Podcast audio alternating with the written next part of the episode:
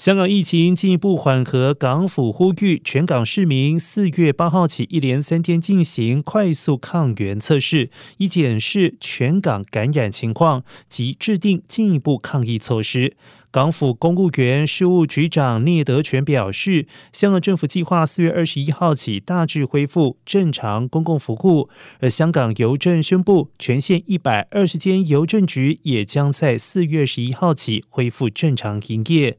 影响比较广泛的是，香港教育局计划在四月十九号起安排幼稚园、小学还有中学会分阶段恢复面授，到五月十七号，全港中小幼学校都可以恢复半天面授。而香港青年协会调查发现，三成四的受访学生支持本月底恢复全天面授课程。